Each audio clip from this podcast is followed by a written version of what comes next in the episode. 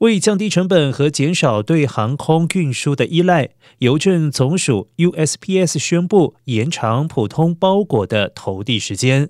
预料三分之一的邮件将会受到影响。新服务标准预定五月一号起生效，长途包裹的递送时间将增加一到两天，其余包裹递送不受到影响。少量的邮包甚至可能会提前一天到达。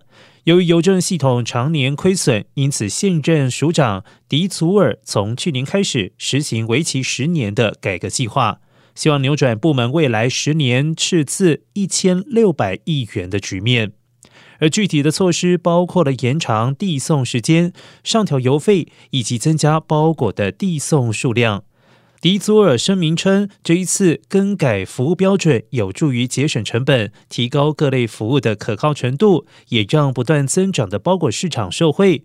而这一次调整服务之后，约可节省每年四千两百万元。